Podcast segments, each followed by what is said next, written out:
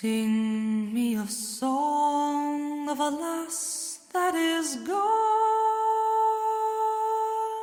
Escocia sin límites. Say, could that lass be I?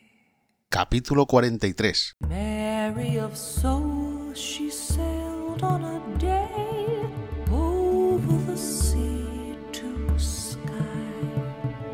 Hola, bienvenidos a Escocia sin Límites, el podcast para los amantes de Escocia donde hablamos sobre historia, lugares de interés, rutas y muchísimas cosas más para todos aquellos interesados en conocer, en venir a Escocia y para todos aquellos que ya vinieron pero están deseando volver. Porque Escocia es así, Escocia te atrapa.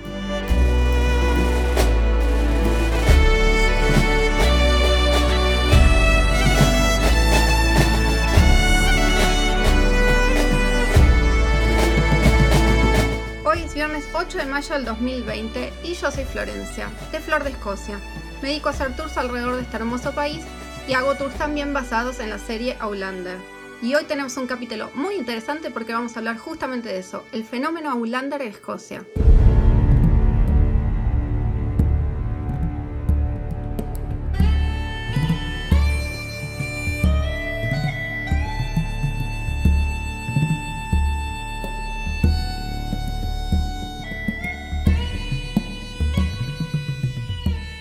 Hola, bienvenidos un viernes más a Escocia sin límites. He querido dejar la canción hasta el final porque a más de uno se nos pone la piel de gallina con esta melodía y con esta gaita, ¿no?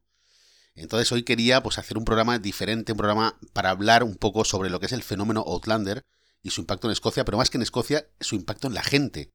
Entonces para ello, pues primero de todo quiero agradecer a Flor que aceptase la invitación para hacer este programa, ¿no? Que para mí pues es, es muy especial.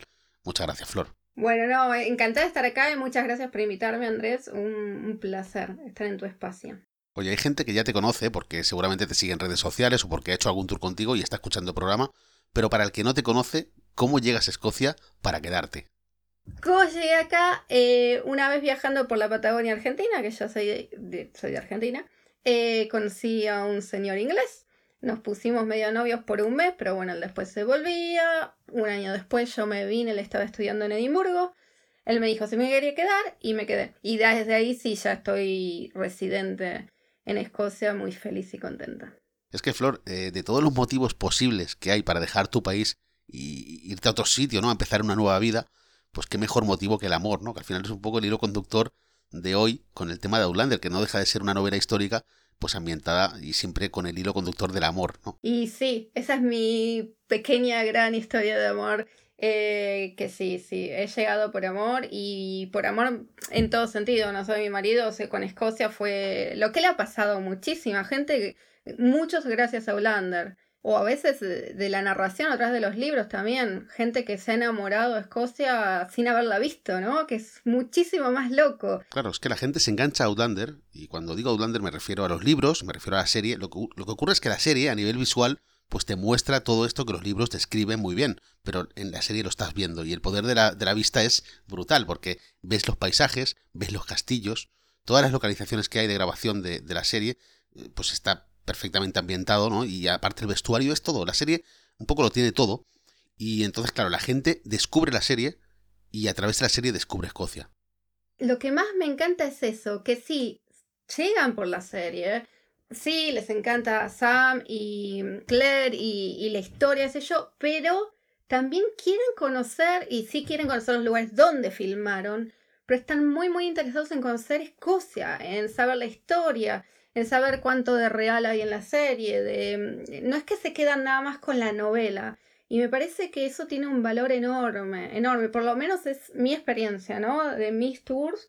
eh, ha sido que no están enfocados nada más. Sí, hay gente que sabe más, que pasó en cada capítulo y por ahí saben más de la vida personal de los actores y todo eso. Pero en general, aún esa gente está muy interesada en Escocia, por Escocia misma. Y creo que eso es un mérito de Outlander enorme, enorme. Es que la serie lo que vemos no es todo lo que hay, es decir, el trabajo que hay detrás de, de- de una producción así, pues es muy importante. Por ejemplo, yo siempre digo lo mismo en los tours. Flor, le, di- le digo a la gente, a ver, imaginaos esa persona que se tiene que ir a decidir, o por lo menos a hacer un informe de los sitios posibles para hacer grabaciones de, de la serie. Es- esa persona tiene que recorrer Escocia, Eso tiene que pasar en grande. Y además es que cualquier sitio prácticamente te sirve para grabar una escena, porque aquí ya lo sabes que das una vuelta por ahí y dices, uy, mira qué sitio más impresionante, ¿no? Muchos sitios de Escocia pues se, se prestarían a grabar la serie de Outlander. Lo que sí que es cierto es que los lugares elegidos no están elegidos al azar.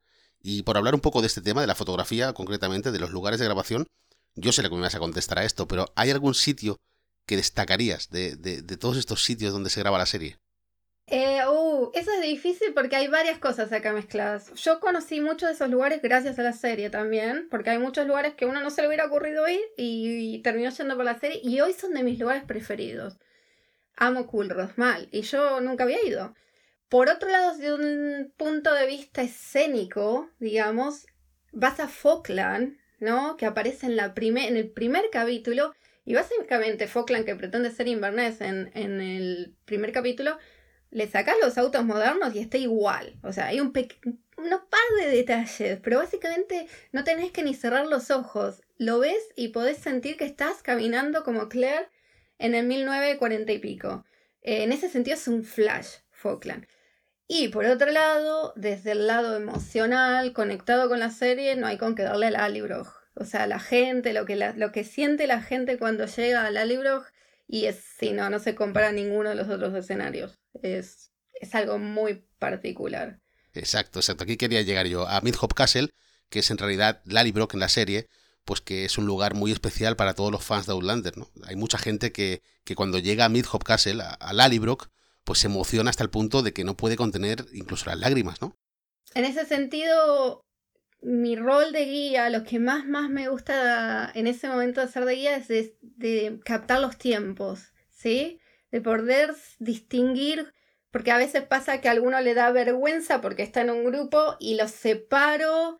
Para mí eso es lo que más felicidad me da de hacer del tour. O como una vez que tenía una sola pareja y que ella soñaba ir hace 15 años y ella se larga a llorar y el marido, claro, como no, no llores porque bueno, porque estoy yo ahí y, lo saqué. Y lo saqué y le dije, déjala porque es lo que necesita ahora.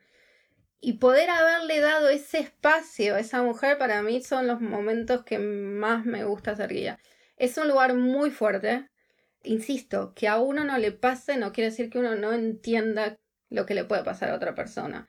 Hay mucha, hay mucha emoción, hay mucha gente que leyó los libros en situaciones de convalescencia, son libros muy grandes, lo cual es muy normal que los lean cuando han tenido tiempo en un posoperatorio o porque han estado enfermos, hay mucha relación emocional o porque han tenido una depresión o post-divorcio. Mm, hay que tener mucho cuidado, ¿sí? Con no... Eh, porque a vos no te pasa no entender que es algo muy fuerte. Y cuando llegan a la libro, particularmente si las personas tienen una relación especial, eh, emocional con Outlander, sin duda, cuando llegan a la uno lo siente, yo lo siento, siento eso que están viviendo, es súper fuerte. A mí me encantaría poder cerrar con la Librock, sería la cereza de la torta, pero bueno, por un tema de horarios tengo que arrancar por ahí por las dudas, no sé, cosa de que no lleguemos y esté cerrado. Pero mm, en ese sentido, a nivel tour, sería mi preferido por, por, la emoción que produce en la gente. A ver, Flor, durante esta semana eh, abrí Instagram para que la gente que quisiera, en el perfil de Escocia Sin Límites, pudiese preguntar pues eh, alguna cosa para responderla hoy. Han llegado muchas preguntas, pero tengo aquí unas cuantas que he seleccionado para contestarlas. Y la primera, pues sería, por ejemplo, la de Guis Pedreros, que dice: ¿Existe algo similar a Craig Nadun? A ver, antes de que respondas, yo diré que no, que no existe Craig Nadun. Similar sí, pero concretamente, exactamente las que salen en la serie no existen. No, no existen, en realidad existen, pero de, mampostería están, yo he visto alguna foto de alguien, algún extra que conozco y me ha mostrado las piedras adentro del estudio. Existe sí el lugar donde pusieron las piedras, que no está tan lejos, lo que pasa es muy difícil de llegar, o sea, y hay camino de barro, no se puede ir en cualquier momento. La colina, ¿no? La colina donde está, eso sí existe tal cual, es como que pusieron las piedras ahí. Y sí está basado en el círculo de piedras que está en la isla de Lewis, que se llama Kalanish. Pero bueno, ir a Kalanish, que sí hay gente que hace tours de cinco días de Ulander, y bueno, en ese contexto podés llegar hasta esas piedras. En un tour de un día es imposible. No, no, no, Flor, irte a la isla de Luis en un día, ir y volver es imposible. O sea, es que físicamente es imposible. Pero yo quería poner en valor que muchos de los sitios importantes de la serie, la mayoría, están a tiro de piedra de Edimburgo. Se puede ir en el mismo día o bien con un tour guiado, o bien por nuestra cuenta si sabemos dónde queremos ir. y estos sitios están relativamente cerca. Yo quería hablarte de uno de estos sitios que está relativamente cerca, sin estarlo tanto, quizá, pues es Culloden, ¿no? Que está a unas tres horas y media de Edimburgo, que sí que se podría ir y volver en el día, pero Culloden es un sitio que la serie ha puesto, digamos, como de moda, ¿no? Pero Culloden no es un sitio que esté de moda ahora por la serie, es un sitio muy importante para los escoceses, para los ingleses, es un lugar con mucha fuerza. Es un lugar también muy fuerte por otras razones, porque históricamente para, para Escocia es un antes y un después, y entonces hay que ir con cuidado en Culloden porque, bueno, es, un memorial. Y mucho antes de Holanda ya era un lugar donde venían de todas partes del mundo a buscar sus ancestros, y en mi caso, cuando, cuando he llevado gente, no, eso no es parte de mi tour regular, ¿sí? Así que cuando hemos ido a Culloden ha sido algún tour privado o algún tour que yo hacía antes, que lo hice muy pocas veces yendo hasta ahí y de vuelta en el día y la gente se emociona mucho, pero va más allá de Aulander. O sea, pero como gracias a Aulander saben sobre la historia, eh, lo pueden sentir, porque realmente el lugar es eso, si sabes sobre la historia se siente fuerte. Eh, Culloden es un lugar con mucha potencia, ya como sale bien en la serie, porque la serie se representa muy bien. El 16 de abril de 1746, el ejército jacobita pues cae derrotado ante el ejército británico ¿no? del príncipe Guillermo Augusto, el duque de Cumberland, de la casa Hanover, pues eh, es el encargado, digamos, de derrotar a Bonnie Prince Charlie en la última batalla que se disputa en suelo británico, porque esto es otra, esto fue la última batalla que se disputó en suelo británico y además significa el fin de los clanes, el fin de la gaita, el fin del kilt, todo queda prohibido y eh, digamos que desde ese punto, desde ese momento, en Culloden cambian muchas cosas. Entonces Culloden es un sitio con mucha fuerza y también la gente que viene por la serie lo entiende esto. Hay todo como, hay un poco, con Culloden es un tema con el tema de Aulander, porque bueno, tenés como una especie de dos bandos entre que la gente que se enoja, porque por ejemplo, eh, a ver, para los que no conocen, Culloden es un campo bastante plano, donde hay piedras eh, con los nombres de diferentes clanes que pelearon ahí. Y el único que siempre tiene flores ahora es el clan Fraser, por Jamie Fraser. Entonces hay gente como que se enoja por eso. Hay personalmente que tenga flores, personalmente, esa es mi opinión nada más. Eh, no me molesta. Lo que sí me molestaría es que alguien se le pare arriba la piedra o cosas irrespetuosas o que se pongan a gritar porque como, está, como estamos hablando con vos es un memorial y es un cementerio y nunca hay que olvidarse de eso. A mí no me molesta llevar gente si es dentro de un contexto de respeto porque literalmente es un cementerio y es un memorial, como dijimos, de un momento histórico triste y clave en la historia de Escocia. Exactamente. En cualquier caso, es impresionante ver cómo la gente, después de conocer un poquito de historia de Escocia, eh, automáticamente se engancha. Se engancha hasta el punto de que quiere volver. Lo que hablamos en la intro, lo que has dicho tú hoy en la intro, lo que digo yo siempre, Escocia te atrapa. Esto es muy cierto y al final esta gente que viene por Outlander después eh, viene por Escocia directamente. Sí, sí, sí. Y los que no, los que no vuelven es porque no pueden, que dicen no puedo, pero me estoy muriendo de ganas de volver. Es, es una cosa muy loca lo que tiene Escocia. Eh, me preguntan, ¿vos por qué crees que.? Y no sé, no sé, llamalo magia, no sé. Bueno, a mí lo que sí creo que, que, que hay un factor importante acá es que los escoceses son muy buena onda. Entonces la gente no lo está esperando por esta cosa de lo frío, de los británicos. Y eso es un tema recurrente en mis tours que me dicen, che, me quedé sorprendido, qué buena onda, qué, qué amigables, aunque no te entienden lo que hablas, hacen un esfuerzo. Y eso hace mucho a, a tu viaje. Totalmente de acuerdo, totalmente de acuerdo. Y además todo esto precisamente lo comentaba en el capítulo 16 con Cassandra, que es escocesa y bueno, y un poco nos daba su visión sobre todo este tema. Y le decía esto, ¿no? Que la gente agradece muchísimo la, la hospitalidad, la amabilidad de, de los escoceses, ¿no? Pero volviendo un poco a la serie, volviendo un poco al impacto que ha tenido la serie, hay lugares como por ejemplo Castillo de Dune, que a mí me viene ahora a la cabeza Castillo de Dune porque ya había aparecido en películas de los Monty Python, había aparecido ya en, en series importantes como Juego de Tronos, pero sin embargo a raíz de Outlander el incremento de, las visitas ha sido brutal. 350% más de visitantes por Aulander, 350%. Y el Fraser, el castillo Fraser, que no, no, aparece para nada en la serie, pero bueno, lleva el nombre, también tuvieron que hacer un carpar porque no iba nadie. El castillo Fraser y de golpe les cae gente. Así un, así un montón de lugares. No, yo creo que nadie tenía idea de lo que iba a pasar. Eh, creo que nadie, no, jamás. De hecho, convengamos, los actores no eran famosos, o sea, no, no, es que se invirtió un montón de dinero en actores No. Esto que comentas es muy curioso porque coincido, ¿eh? Coincido que cuando haces algo sin ser políticamente correcto, sin grandes pretensiones, ¿no? Pues al final quizá consigues más éxito, sin quererlo, sin buscarlo.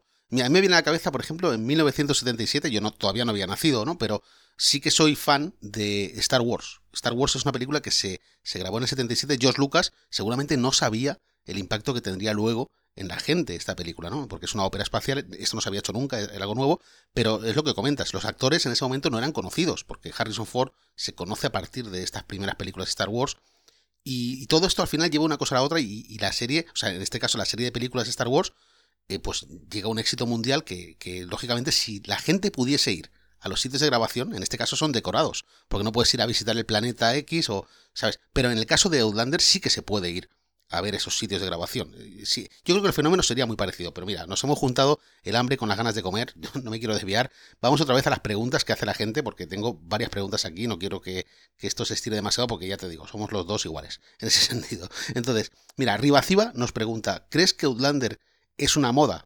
Para nada creo que es una moda. Fíjate Corazón Valiente. Corazón Valiente tiene que 25 años, algo así, y la gente sigue asociando Corazón Valiente con Escocia, aun cuando no ha sido filmada acá, pero no importa. Y Aulander ha sido aún más fuerte el impacto que Corazón Valiente, con lo cual esto, y aparte hay gente, por ejemplo, a través de mi cuenta, después de que escuchen este podcast, los que te siguen a vos y todo, que van a empezar a ver Aulander. Esa es la cantidad de gente que ha empezado ahora estos días por la cuarentena, porque yo hablo, porque me dijo, bueno, ahora que tengo el tiempo voy a ver y se reengancha. Incluso amigas mías de acá, escocesas, que no la vio nadie, porque acá en Escocia no la vio nadie. Y me dijo, tanto hablaste de Hollander que me puse a verla y no puedo parar ahora. No, esto es seguir y seguir y seguir. Y la gente que la vio, la mayoría la vio más de una vez. La mayoría la vio más de una vez. Y no creo para nada que sea una moda. Por el otro lado, a razón de lo de los castillos y lo que vos decís, esto de que digo que que pone a Escocia en el mapa, no solo desde un punto de vista turístico, lo puso en el mapa como lugar para filmar. El gobierno de Escocia está invirtiendo un montón de dinero en promover la industria del cine. Y entonces de poner lugares, desde castillo, lago, la montaña y todo eso, que no significa, o sea, cuando vos vas a filmar no tiene que ser nada más lindo o, perfecto para lo que eres, tenés que tener permiso, que los, viste, hay un millón de cosas que uno no, no sabe detrás, que la luz, que la cosa, y el gobierno y BC Scotland están yendo para ese lado. ¿Por qué? Porque Outlander lo puso en el mapa de las productoras como lugar para filmar. Entonces, yo creo que no es una moda Outlander y creo que no es una moda que se use Escocia y los castillos de Escocia y la y Glencoe y todo eso para filmar. Sí, yo coincido contigo, no lo veo como una moda. Sí que es verdad que ha habido un boom por, por la serie, cuando estrena temporada, pues la gente pues le pica más el gusanillo de venir, pero no es que sea una moda. Esto se va a estirar en el tiempo bastante. Mira, tenemos otra pregunta de Acadi4 que nos dice, ¿coincide la historia de los libros con la realidad? Aparentemente Diana, la autora, es como, es creo que es científica o algo así, tiene mucha, eh, es muy rigurosa en la, en la información, en la investigación. Y la verdad que es increíble que la mujer esa escribió todo ese libro sin haber venido a Escocia. Así que sí, yo mi opinión personal es que históricamente, dentro de ser una novela, está muy bien hecho. Mira, Chris Balcón nos pregunta si los pueblos que salen en la serie están muy escenificados o son así realmente. Como decía antes, Falkland está casi igual. Es contados con los dedos de una mano las cosas que tienes que hacer para no, que no esté igual. Eh, Curros particularmente como un gran rompecabezas, porque usaron la ventana de adentro del palacio, pero la de afuera es de otra casa y, es muy gracioso. El jardín del palacio de Curros es el jardín del castillo de Liog. Em, algunas cosas están igual, pero cuando sabes los detalles que hicieron eh, son increíbles. Por ejemplo, en la iglesia donde se casan ellos, el trabajo que hicieron para una escena que vos decís, por ejemplo, cuando es en el libro, cuando ella entra, cuando, eh, cuando, aparece con el vestido de casamiento, un solo vestido que tardaron meses en hacerlo, parece ser que en el libro hay un rayo de luz, como que ella entra y hay un rayo de luz. Para hacer esa escena como hay un bosque por ahí que va medio para abajo, la iglesia va para arriba y el bosque va para abajo. Metieron una grúa en el bosque hacia abajo, una grúa que tiene, es difícil explicarlo sin verlo, ¿no? Pero que tiene que haber sido altísima para poner un reflector para los cinco segundos que duró la toma en que ella entra y que yo no lo noté. O sea, poca gente debe haber notado que había más luz cuando ella entra. El punto, y cuento este ejemplo en particular para que la gente tome conciencia de la atención a los detalles que hay en Outlander, como tapar caños con hojas secas, como cambiar todas las ventanas. La iglesia esa donde se casaron están todas las ventanas cambiadas y obviamente después tienen que volver a ponerlas. Eh, así que sí hay mucho, mucho trabajo de escenografía. Pero por otro lado, como dije antes, en Falkland Bass es como entrar en la serie directo. Aparte, como es el capítulo 1, es súper cool, porque es el capítulo 1, entras y entras a, a la serie cuando entras en Falkland. Sí. Sí, yo aquí tengo que decir que los pueblos que salen en la serie son los que, los que hay aquí cuando vienes, son los que están ahí. No, pero es verdad que te saben engañar muy bien, porque igual que Falkland representa a Inverness, y esto tiene sentido, porque seguramente Inverness en 1940 y tantos no sería como el Inverness de hoy, con lo cual ir a grabar hoy allí no tendría mucho sentido. Entonces eligieron Falkland para representar Inverness eh, antiguo, ¿no? Vale, esto, esto está bien, pero te engañan. Realmente Falkland, si vas allí, está igual que está en la serie cambian muy pocas cosas. Culros igual. Culros le cambiaron el nombre al pueblo en la serie, pues, pues no sé, por motivos de guion seguramente, pero cuando vas allí, quitando el tema que has comentado de las ventanas y tal, Culros está exactamente igual. Y bueno, pasamos ya a la siguiente pregunta porque tiene miga, ¿eh? esta te va a gustar. Esta es, eh, nos la hace Rochester, o sea, nos la hace Rocío, nuestra amiga Rocío, ¿no? Y pregunta, ¿qué sintió Flor cuando estuvo con Sam y lo notó todo duro? Dice que se refiere al brazo. El brazo, sí, porque porque yo ya lo había visto a Sam una vez y no me he animado a hablarle. Ah, supongo que te refieres a Sam Hogan, que es el actor que representa a Jamie Fraser en la serie. Eh, oye, una pregunta, ¿Lo, viste, supongo? Entonces, eh, ¿es tan templado como aparece en la serie? ¿Es tan guapo? Es muy, muy guapo. Pero así tipo, ¿en serio? O sea, unos tan poco y otros tanto. O sea, una cosa así como, viste, como si nada, no sos real. Pero personalmente no es tampoco el que a mí me gustaría, porque no me gustan los que son tan lindos. Pero sí, objetivamente, objetivamente, el, el pibe tiene una mandíbula, unos ojos y aparte una altura así. Y lo que sí pasó es que la segunda vez, la primera vez no me animé a hablarle. Y era la oportunidad porque en realidad había tres fans nada más, nadie sabía de ese lugar y él estaba solo como actor, no había más actores. Era la, y él estaba tomando un café y aparte es muy buena onda. O sea, yo le he dicho, Sam, venía. No me animé y me quedé como así como arrepentida. Eso yo todavía no hacía los tours. Pero la gente me avisaba desde Argentina, de España, me decía, van a estar filmando acá, van a estar filmando allá. Y bueno, yo tenía el tiempo, me daba pena, digo, pobre esta gente no puede ir, voy yo. Y la segunda vez fui, esperé horas y horas y horas porque ya estaban filmando en el medio del bosque, lo que, era, lo que es Carolina del Norte. Y cuando salen, yo no esperaba que él iba a salir porque él había corrido la maratón el día anterior y dije, bueno, no va a estar. Y entonces entré como en un trance cuando lo veo de tengo que conseguir el saludo. Así que no me acuerdo mucho qué pasó ahí porque entré en trance. Lo que sí recuerdo es de agarrarlo cuando él ya saluda a todo su público, habría como 30 personas, muy pobre, se notaba estaba muy cansado, pero la verdad tuvo paciencia y le habló todo. Y yo un saludo, un saludo, parecía tipo Drupi, ¿viste? Así, un saludo, un saludo. Y cuando él se va, lo agarro del brazo para sacarme una selfie, todo en un estado de trance, ¿eh?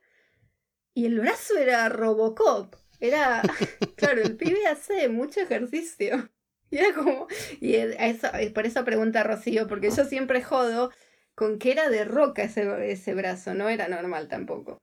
Así que, pero la verdad, más allá de que sí es muy guapo, es muy buena onda. Eh, por lo menos las dos veces que lo vi, eh, me llamó la atención lo considerado que era con el público.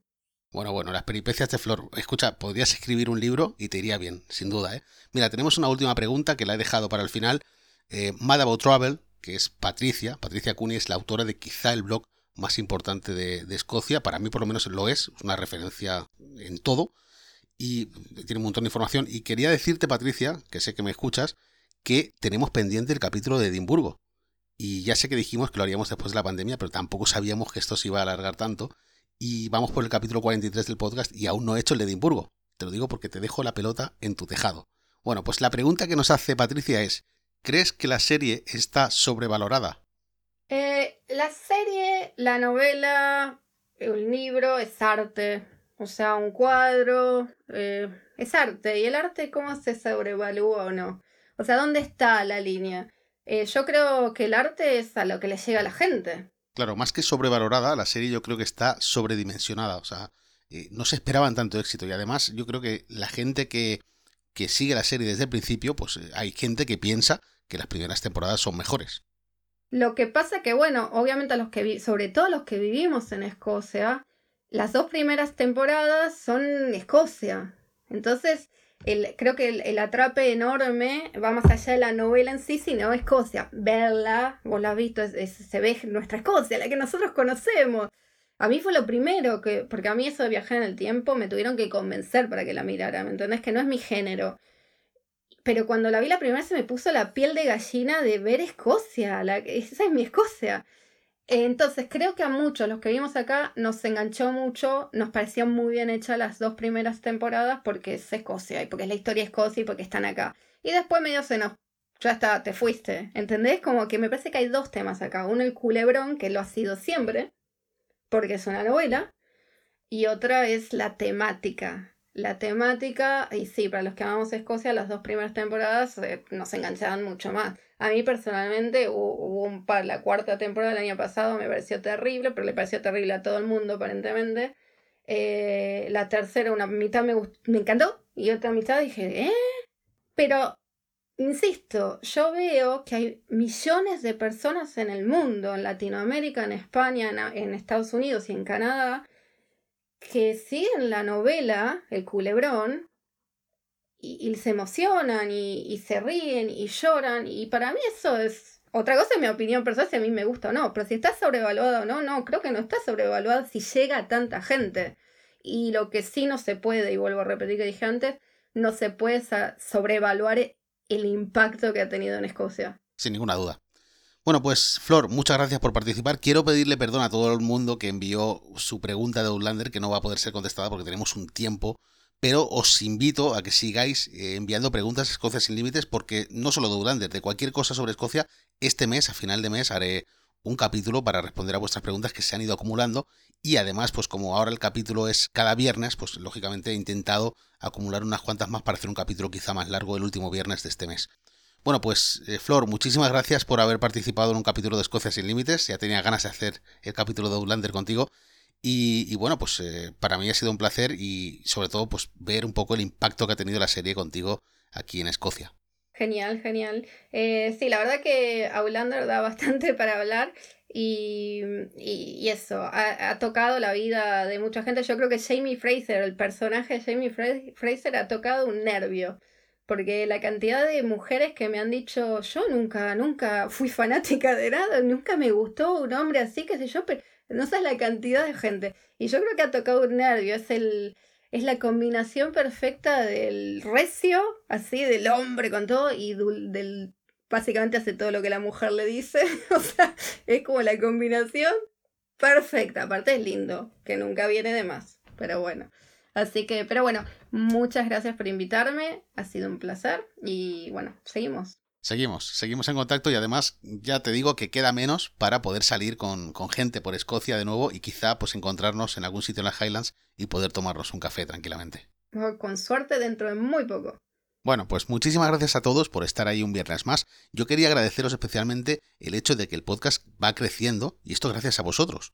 Si tenéis alguna pregunta para el podcast, pues sabéis que podéis hacerla en la página web del programa, en escociasinlimites.com. Hay una sección allí donde podéis enviar vuestra pregunta. El último viernes de este mes haré un programa para responder todas las preguntas sin filtros. Esta vez las voy a responder todas, de coronavirus, preguntas que me hacéis a mí a nivel personal. No habrá filtros, entonces voy a hacer un programa quizá un poco más extenso para poder responderos que se han acumulado varias preguntas. Si queréis más información para visitar Escocia, sabéis que también tenéis mundoscocia.com y después aparte de redes sociales, Instagram, Facebook y después todo lo que son comentarios en iVoox, eh, Apple Podcast, bueno, todo es bienvenido. Muchísimas gracias a todos, de verdad. Feliz viernes y espero que paséis un buen fin de semana. Nos escuchamos el viernes que viene. Adiós.